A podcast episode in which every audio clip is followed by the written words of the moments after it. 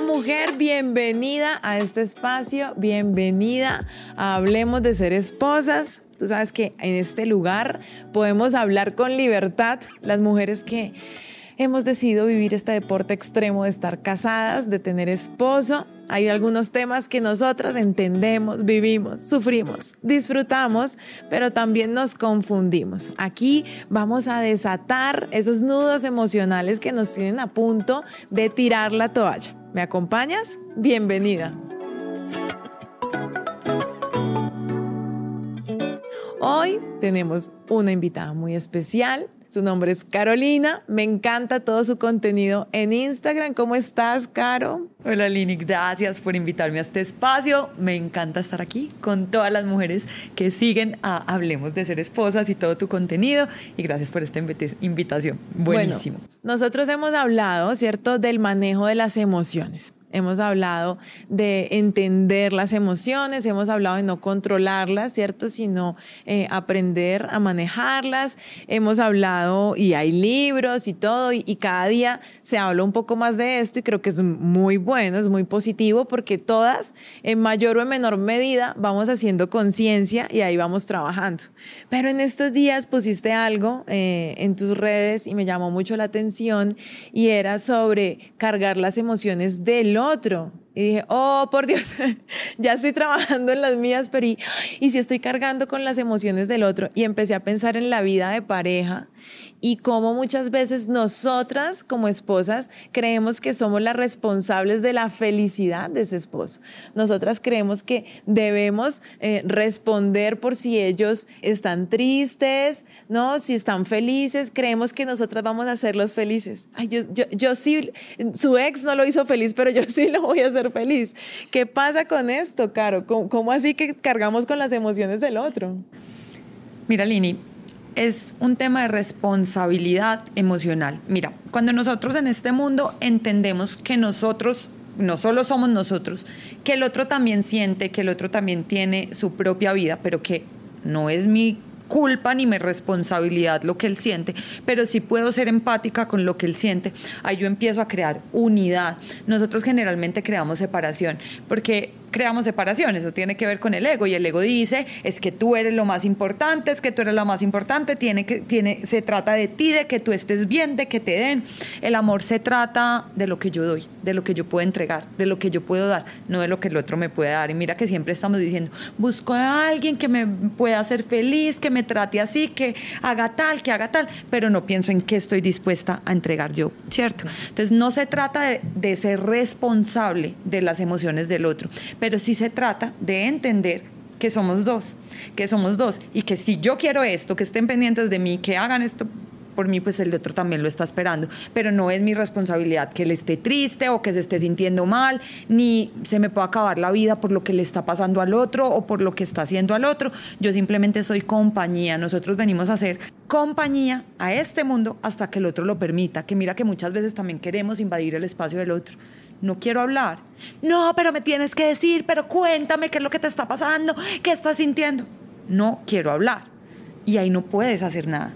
Tú eres compañía y el otro debe contarte lo que el otro deba querer contarte. El otro debe querer incluirte en lo que el otro decida incluirte, porque es una decisión personal que no respetamos la mayoría de las veces.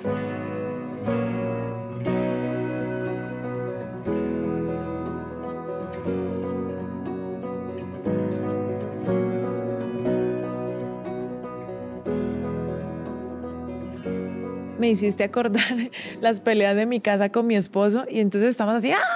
Y yo quiero arreglarlo ya y eres como, por favor, de verdad, no me hables. Y hemos aprendido que en ese momento es mejor dar el espacio porque donde sigamos, ahí es donde viene la ofensa. Porque claro, el otro no quiere, uno insiste, entonces él ya, ¡ah! ataca. Y pues viceversa también, cuando uno no quiere y es mucho más sabio esperar. Y a veces ni siquiera el otro pide el tiempo, pero uno debería tener la capacidad de conocerlo y verlo y decir como, no, mijito, usted no está para hablar. Yo le digo a mi esposo, en realidad, tú ahorita no quieres soluciones. Cuando quieras soluciones, volvemos y hablamos. O yo digo, ¿sabes que estoy tan brava que lo único que quiero es pelear? Déjame a que yo quiera solucionar y ahí sí hablamos. Qué importante que es eso. Tú ¿Me puedes explicar hasta dónde entonces en la vida en pareja yo puedo decir como yo hago entonces lo que yo quiera y él verá? ¿no? Y si el man está triste, si está aburrido, ah, no, maneja tú tus emociones que yo manejo las mías. Ya es como el otro extremo, ¿no? Mira, es que generalmente hay algo que salvaría todas las relaciones, pero que no estamos acostumbrados a hacerlo, y es tener acuerdos previos. ¿Cuándo queremos solucionar? Cuando ya estamos en el pleito, cuando ya estamos en esa carrotera, cuando ya todo está, mejor dicho, en el peor momento. ¿sí? Pero si desde el inicio yo tuviera acuerdo con las personas, y eso hace parte de conocerme y conocer al otro, de decirle, mira, cuando yo me enojo, me pasa esto, paso por esto por estos momentos, me da tanta rabia que a veces me quedo sin querer hablar, o cuando yo estoy triste, no me gusta compartir en ese momento, déjame, saco mis emociones, lloro, déjame en ese momento. Y ya después lo conversamos y lo compartimos. Y esos podrían ser acuerdos previos o formas de conocer al otro, la conversación, la comunicación, sentarme con el otro y poder entenderlo. O si ya nos pasa un suceso, también poder empezar a verlo. Lo más importante en la comunicación es el entendimiento, pero no estamos entendiendo. Las personas queremos hablar, hablar, hablar, hablar, hablar y que nos escuchen y no estamos comprendiendo al otro. ¿Sí? No lo estamos escuchando. O lo estamos escuchando, estamos escuchando lo que el otro dice, pero para defenderme. ¿Qué me estás diciendo? ¿Me lo estás diciendo a mí? ¿Le estás diciendo que eso es conmigo? Sí, no, el otro te está diciendo lo que está sintiendo, pero como no sabemos entender, entonces no escuchamos lo que el otro siente, sus sentimientos, porque eso podría cambiar cada uno de esos momentos. Claro, hasta dónde mi pareja me entregó sus emociones, hasta dónde él quiere que yo me haga cargo de ellas y hasta dónde yo las tomo o hasta dónde es manipulación también. Mira, Lini, al principio, mira, en la medida que tú más empático te vuelvas, más vas a querer entender al otro.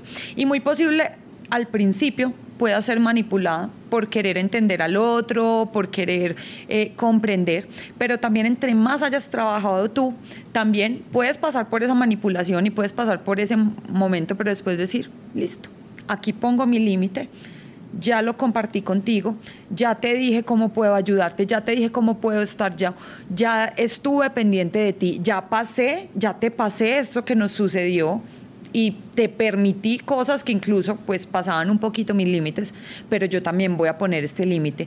Entonces, hay muchas personas manipuladoras, está el narcisismo, hay mil temas mentales que van, que son características mentales que son manipulación emocional hacia el otro, ¿sí? Pero ¿quiénes son más manipuladas? Quienes no han trabajado en sí mismas. Porque entonces ¿Qué pasa con un manipulador? Un manipulador de que se aprovecha de que tú lo necesites todo el tiempo, de que tengas dependencia emocional, de que no sepas gestionar tus emociones, de que no te creas completa para la vida, de que sientes que sin esa persona tú no puedes vivir.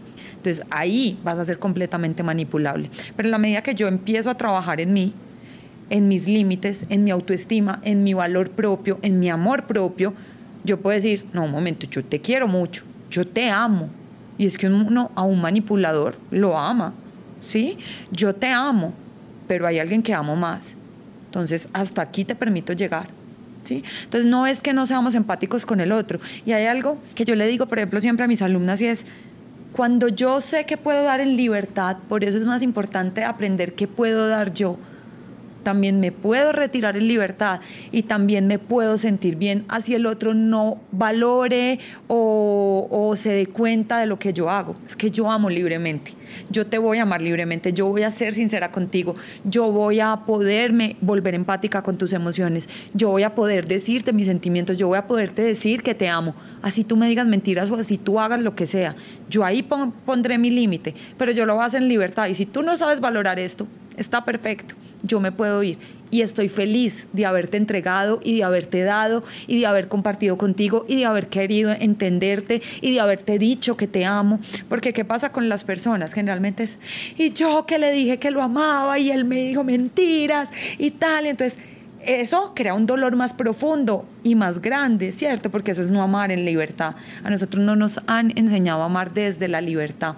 Pero cuando yo soy más libre, eh, cuando yo amo más libremente, yo también puedo dar más libremente, pero también me amo a mí más libremente y también puedo poner más límites. Claro, porque entonces es como que le di un regalo y no le gustó y eso es como una ofensa, es una cosa horrible, o fue y lo cambió y porque va y cambia el regalo que yo le di, si con tanto esfuerzo, como que yo doy algo esperando una reacción, hay algo que yo quiero obtener finalmente de ese regalo y no simplemente estoy dando porque amo y porque me nació dar y eso fue por lo que me alcanzó y pues téngalo a ver si le gusta o no.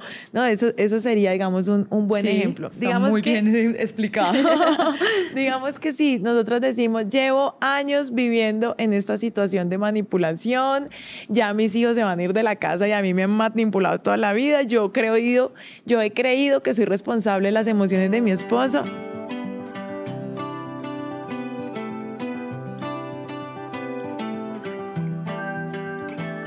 Carito, danos tres tips para transformar esa relación que, como te digo, lleva años donde se hace daño a esa persona, donde ha sido responsable. O sea, ¿por dónde podría comenzar?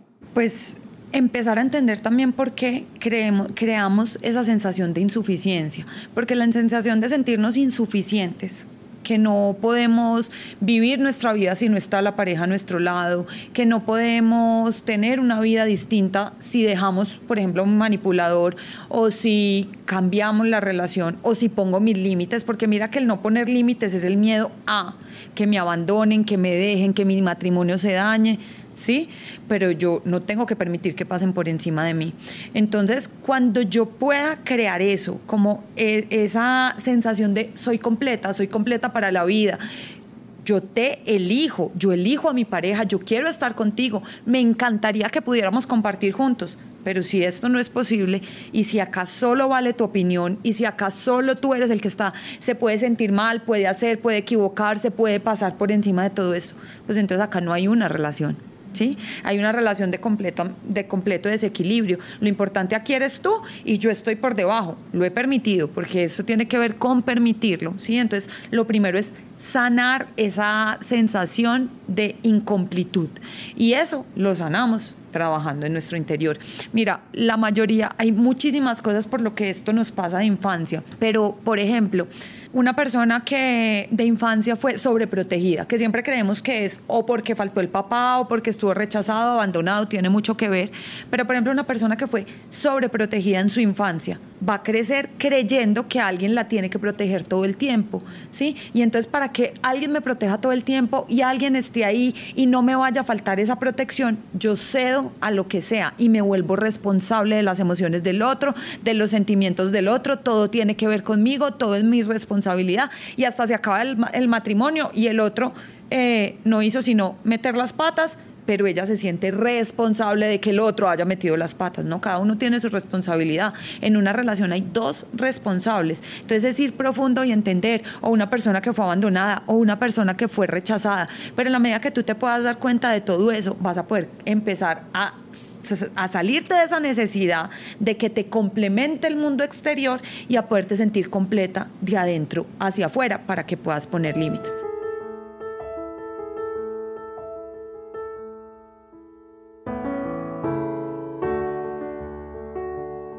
Los límites. Los límites son supremamente importantes. Y mi límite llega hasta que empiezo a afectar el otro. Eso es responsabilidad emocional.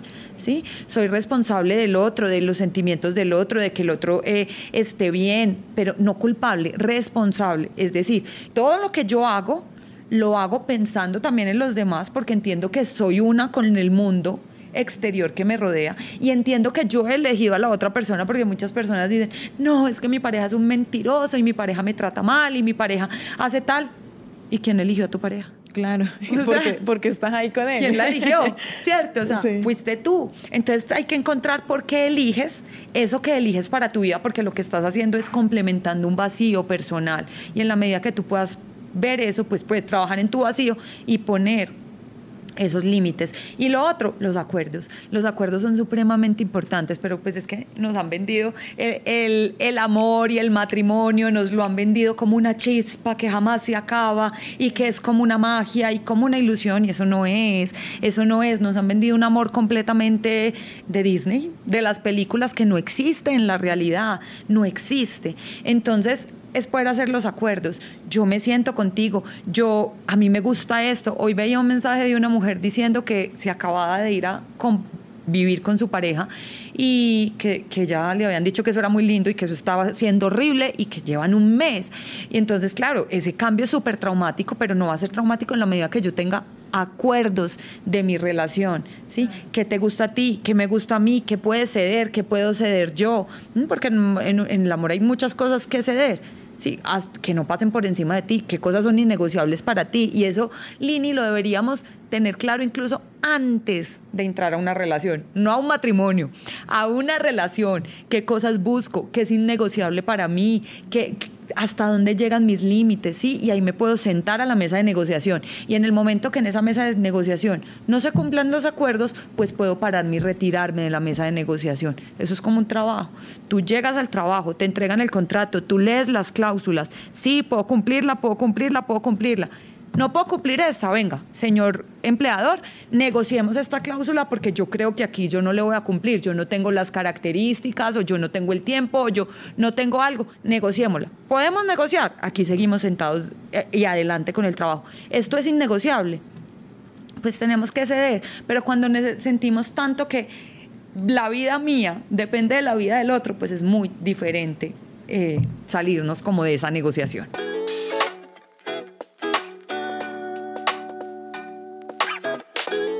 Aquí en Hablemos de Ser Esposas hablamos mucho como una sociedad, como que montamos un. Yo siempre uso el ejemplo del restaurante, como si tú y yo decidimos montar un restaurante o por qué no una pastelería. Entonces tú me cuentas tu sueño y yo te cuento el mío y tenemos que ver si definitivamente tu sueño es, no sé, vender pastel lleno de crema chantilly y el mío es eh, hacerlos orgánicos y naturales, pues obviamente, ¿no? Pero hasta dónde podemos negociar, eh, cómo van a ser esas finanzas, vamos a, a vender pasteles para el mundo o va a ser exclusivo. Debería ser más así y no tan romántico con esa expectativa de película, eh, ¿cierto? Entonces, pero chicas, yo les digo una cosa, si, si ya llevan mucho tiempo, no crean que, ay, no, pero pues como eso era al principio y no lo hice no es, nunca va a ser tarde, pero si es urgente que lo hagas. Es importante que comiences a ponerte de acuerdo con tu pareja en esas cosas que sientes que te están superando antes de que sea demasiado tarde. Ese es el otro camino del que hablamos aquí en Hablemos de Ser Esposos. Carito, gracias. Gracias, Lini. Qué rico estar aquí contigo y con toda tu comunidad. Muchas gracias a ustedes por estar siempre allí. Que Dios las bendiga mucho, que les dé mucha sabiduría para que puedan solucionar todos estos asuntos. Y ya saben, pueden escribirle a Carito, me pueden escribir a mí por Instagram, arroba soy Carolina Arango, arroba Lina Balbuena, y nos vemos. Y recuerda, no te aguantes ni te divorcies, hay otro camino.